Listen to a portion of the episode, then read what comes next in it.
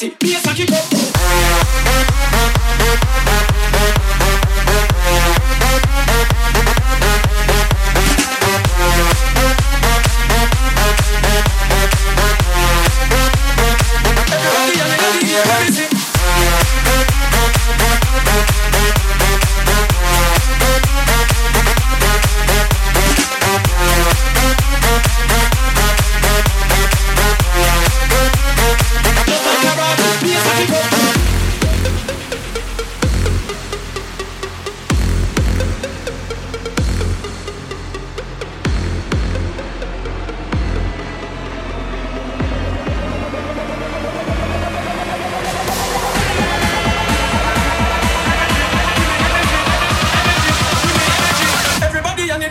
Let me sing.